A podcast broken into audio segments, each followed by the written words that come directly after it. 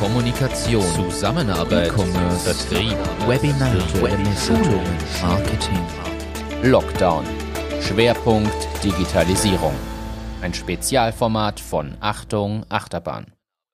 Einen wunderschönen guten Tag, liebe Achtung Achterbahn Zuhörerinnen und Zuhörer und natürlich an alle, die uns via YouTube äh, jetzt zusehen.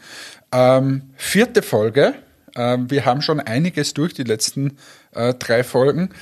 Nochmals zur Wiederholung, ähm, hier geht es nicht um irgendeine Unterhaltung, wie wir das sonst äh, von Achtung oder wie ihr das ge gewohnt seid von Achtung Achterbahn, äh, sondern es geht um den Schwerpunkt Digitalisierung im Lockdown, so auch äh, der Titel. Und wir versuchen einfach manche Themen ganz kurz zu beleuchten, maximal 20 Minuten. Bis jetzt ist es uns einigermaßen gelungen. Ähm, und heute haben wir das spannende Thema E-Commerce am Plan und äh, könnte man natürlich auch wieder wochenlang äh, philosophieren. Ähm, aber wir versuchen einfach ein paar Tools euch äh, anzuführen, zu zeigen, äh, vorzustellen, die wir in unseren Unternehmen einsetzen, beziehungsweise mit denen wir schon gearbeitet haben. Und wie gesagt, wie immer, kein Anspruch auf Vollständigkeit. Ähm, aber wir bemühen uns mal, einen kleinen Einblick zu geben und vielleicht hilft es ja den einen oder anderen in dieser Zeit, sich ein paar Gedanken zum Thema E-Commerce zu machen. Hallo auch von meiner Seite und ich fange direkt einfach an. Was ist die große Herausforderung jetzt? Ich glaube, die Herausforderung, muss man auch so sagen, gibt es schon immer oder immer wieder. Jetzt ist es natürlich intensiver, denn viele Geschäfte haben geschlossen, müssen sich neue Geschäftsmodelle überlegen, überlegen und ja, abwägen, wie sie quasi vom Storehandel vielleicht in die digitale Welt kommen. Es bleibt ja oft gar nichts über. Also du es werden Geschäfte geschlossen und dann äh, musst du einfach schauen, wie erreichst du deine Zielgruppe.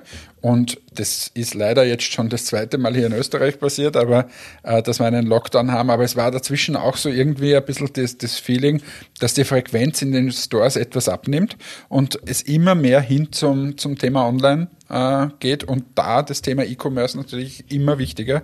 Ähm, war das bis dato, ich, ich finde, seit Jahren hört man dieses Thema, ja, es ist so wichtig, es ist so wichtig, in den Zahlen hat man es noch nicht gesehen, sind wir jetzt angelangt dort, dass die Zahlen natürlich noch immer nicht unendlich hoch sind im E-Commerce bei den einzelnen Unternehmen, aber was ich so mitbekomme, doch drei bis sechsmal so hoch teilweise. Ähm, und natürlich von niedrigem Niveau, aber es, es wird immer interessanter auch für Unternehmen, da was zu machen und, und dort gute Lösungen anzubieten.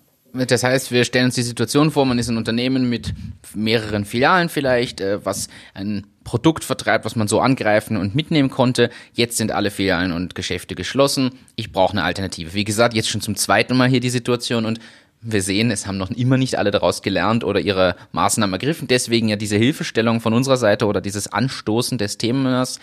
Wie geht man vor? Wir haben jetzt das Thema Website und, und Web Traffic, Search Engine Optimizing schon mal beleuchtet in der vorigen Folge. Jetzt ist es so, E-Commerce ist ja so ein sehr großer Begriff. Wie gehe ich denn vor aus deiner Sicht, wenn ich jetzt sage, okay, ich möchte ab sofort auch Online-Produkte vertreiben und Leistungen anbieten? Also ich, ich, kann einfach tatsächlich von Matics das erzählen, weil wir das die letzten äh, Monate und jetzt schon Jahre auch gemacht haben. Wir haben einfach gesagt, wir möchten einen kleinen Shop haben.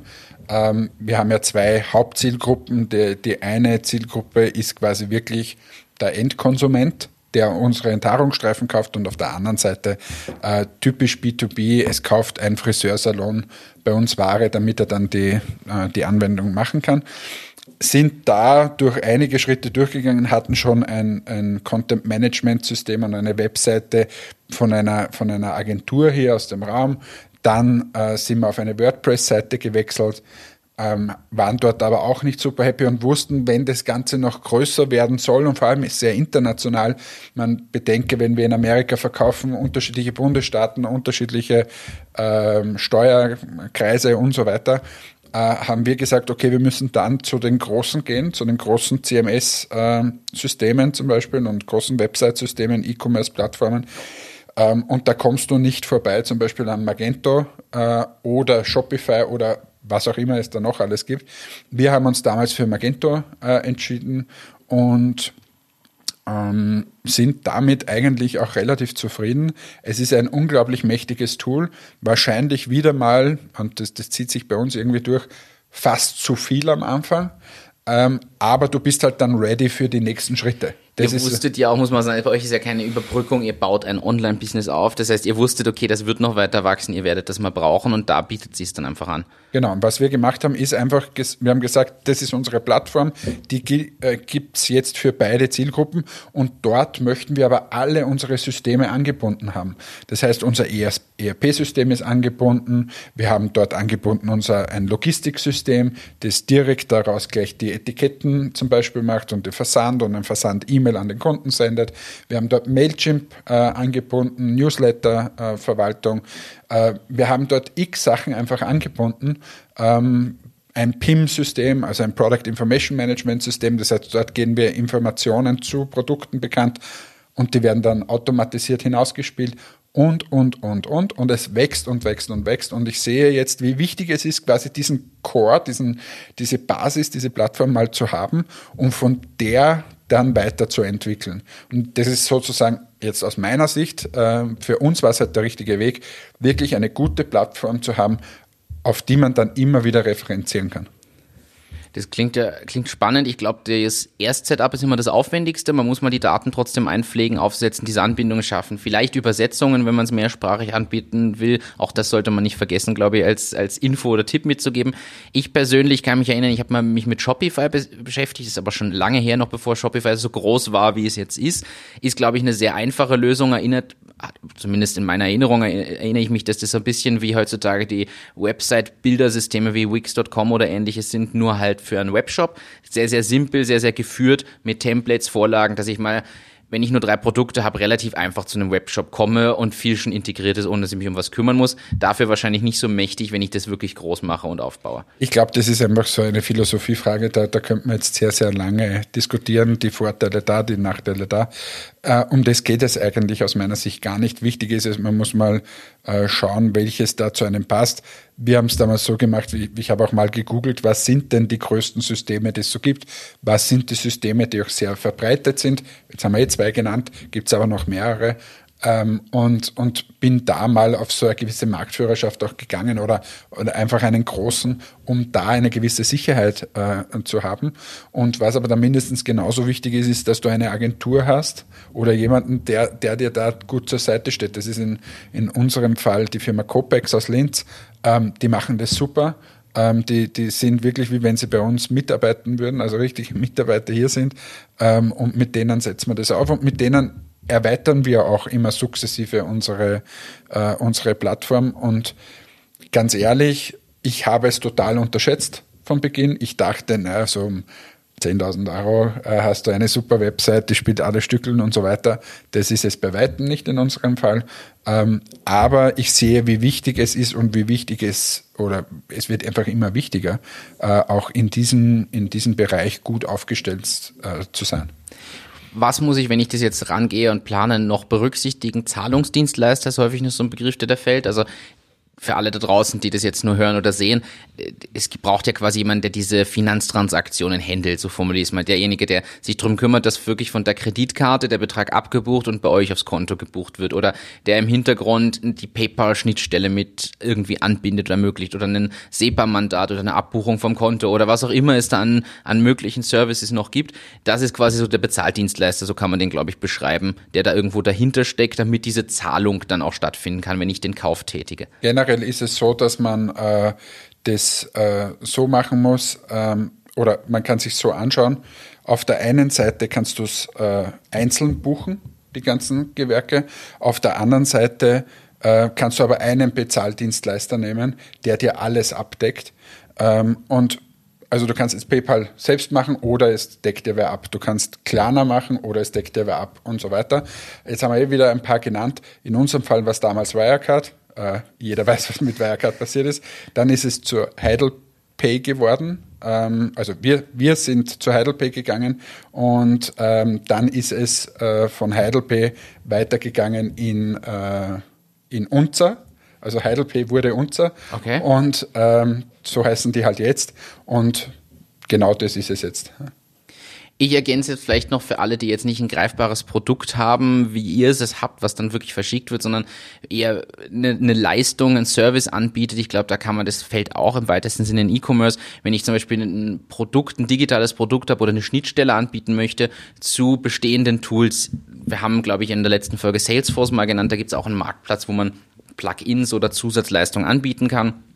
Da sollte man sich einfach die Richtlinien des jeweiligen Shops anschauen, denn ich bin ja der Meinung, man muss nicht immer selber seinen Shop entwickeln, gerade wenn man so eine Dienstleistung in digitaler Form hat, sondern kann schauen, dass man dort mit reinkommt oder dann auch zum Beispiel programmatisch Stripe anbinden. Das nutzen wir bei Presono, ist aber sehr technisch, muss man ehrlich sagen. Also Stripe ist tatsächlich eher für die Techniker, die irgendein so Portal bauen oder ein Marketplace oder ein Abo-Subscription-Modell. Äh, ist funktioniert ein bisschen anders, deckt aber sehr viel dieser Sachen dann einfach auch ab bei uns Unzer hat halt dann diese Oberfläche, wo du alle Eingänge siehst und so weiter.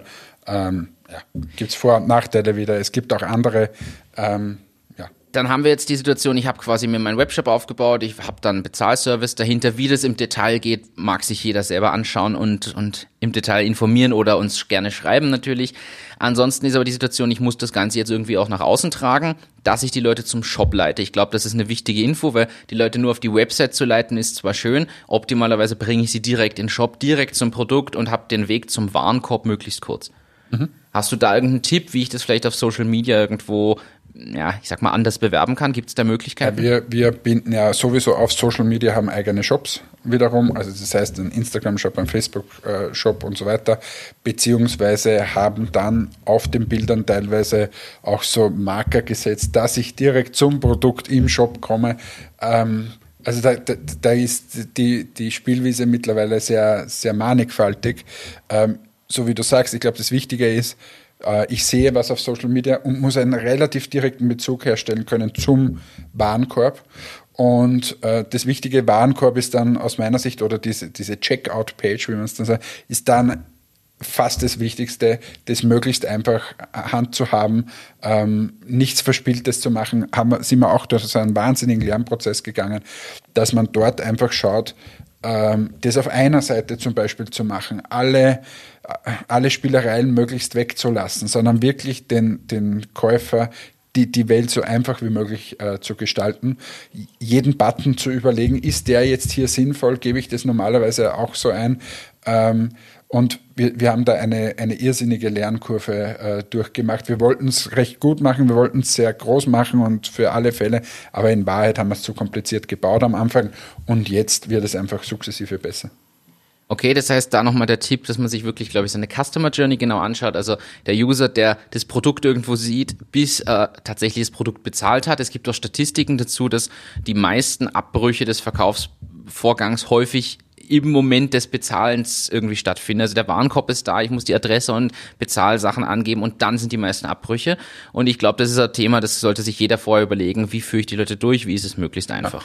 Ja. Ein weiterer Tipp ist bei dem Bezahl, wenn wir vorher Bezahldienstleister gehabt haben, auch dieses Thema Aufrechnung kaufen dazu nehmen. Wir haben noch immer extrem hohe Zahlen äh, an Menschen, die, die quasi auf Rechnung kaufen möchten.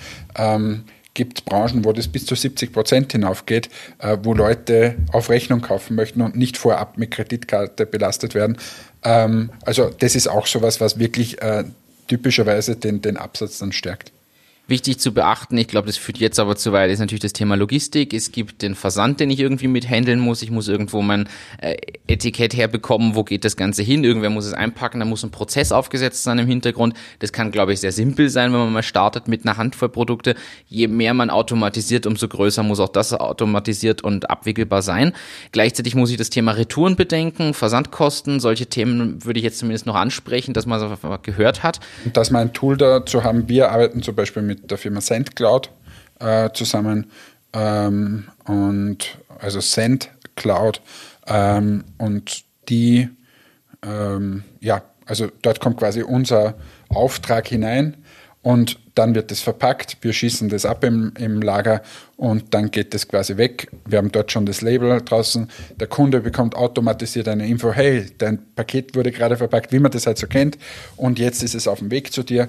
Ähm, dahinter hängen wieder diese Logistik, äh, die Unternehmen äh, wie ein DPD oder die Post oder wer auch immer und die sind da auch direkt angebunden und ja, also Für mich eine Abschlussfrage noch zu dem Thema, brauche ich einen eigenen Shop, um zum Beispiel auf Amazon als Vendor aufzutreten oder um auf Amazon meine Produkte zu vertreiben?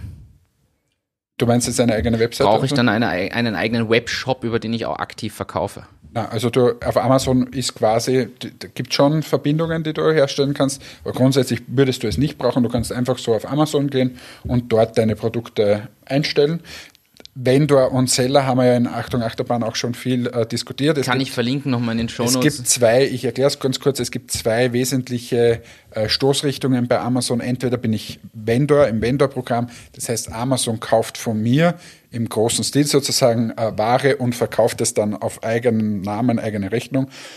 Und das andere ist Seller. Äh, ich bin im Seller-Programm, das heißt, ich stelle dort ähm, eigentlich den Preis ein und so weiter bin, bin eher kleinteilig unterwegs und habe einen direkten Draht zum Kunden. Und, und das darf man nicht vermischen, weil bei dem einen hast du relativ wenig Mitspracherecht und beim, beim, beim Seller-Programm kannst du zum Beispiel den Preis äh, bestimmen. Und das muss man halt wissen. Und dort gibt es dann äh, richte ich quasi meinen eigenen äh, Shop wieder ein. Man muss bedenken, diese Freigabeprozesse von Amazon dauern relativ lange. Also nicht verzweifeln, wenn das oft bis zu sechs Monaten dauert, äh, okay. äh, bis, bis das man da freigegeben ist. Es gibt immer wieder Rückfragen und so weiter. Ähm, ein kleiner Tipp, nehmt euch eine Agentur, die euch da ein bisschen hilft, gerade am Anfang ähm, und, und auch die Fehler vermeiden lässt. Also ein Beispiel, die Bilder sollten aus einem gewissen Winkel sein, die Bilder sollten relativ groß sein, gute Qualität und, und, und. Da achtet Amazon im Logarithmus äh, dahinter, äh, im Algorithmus dahinter sehr exakt äh, darauf. Und wenn das nicht passt, dann werfen sie dir das alles immer zurück. Also der Algorithmus im Hintergrund von, von Amazon ist da sehr penibel. Und dann sitzen da noch Menschen auch noch, die da drüber schauen. Darum kann das teilweise ein bisschen länger dauern. Also es ist nicht so, dass du sagst, ich verkaufe jetzt auf Amazon und morgen bin ich draußen. Das heißt aber, es wäre möglich, wenn man jetzt nicht ganz so schnell und kurzfristig agieren müsste, wie es momentan wieder der Fall ist, aber grundsätzlich könnte ich auch sagen, okay, ich möchte mir das gar nicht selber antun, diese Arbeit des Gib's eigenen Shops und gebe es zu einer Agentur, baue das auf Amazon auf, habe keinen eigenen Webshop, sondern mache das alles nur darüber. Wäre genauso denkbar. An der Stelle nochmal der Verweis vielleicht auf die Folgen, ich gebe es in die Shownotes, dass wir da schon mal ausführlich drüber gesprochen haben, du hast das schon mal genauer erklärt und ich glaube, da kann man auch noch den Tipp mitgeben, wenn man das Ganze international aufbauen will, dass man natürlich da auch noch dieses Thema des schwankenden Preises hat. In jedem Land einen anderen Preis für seine Produkte. Kann man sich zum Beispiel am Big Mac Index oder dem Wheat Index von Entmatics orientieren. Auch dazu gebe ich den Link einfach nochmal in die Show Notes. Ich glaube, das haben wir da ausführlich erklärt dieses Thema ist so riesig, da könnte man jetzt noch drei Jahre drüber äh, diskutieren. Ich glaube, wir belassen es dabei. Ähm, wir wollten euch, wie gesagt, einen kurzen Einblick geben in das Ganze. Äh, ihr könnt uns gerne schreiben, mailen, was auch immer. Äh, wir, wir sind für euch da, äh, wenn wir einen Tipp haben. Sonst, äh, ich fasse wieder mal zusammen. Wir haben über Shopify, Magento äh, gesprochen. Wir haben über, über unser System bei Metics gesprochen, wie wir angebunden sind an die SendCloud, an ein PIM-System und so weiter. wir haben Zahldienstleister von Heidelberg, Unzer, also aus Heidelberg wurde Unzer, Wirecard, aber auch Klarna und Co. Äh, kurz gesprochen. Ähm, ja, also ein sehr breites Feld. Wir hoffen wieder das eine oder andere mitgegeben zu haben. Fragen gerne zu uns. Ansonsten wünschen wir euch eine gute Zeit und kommt gut durch die Krise. Bis zum nächsten Mal. Das war's mit Folge Nummer 4 zum Thema E-Commerce von Schwerpunkt, vom Schwerpunktthema Digitalisierung. Bis zum nächsten Mal.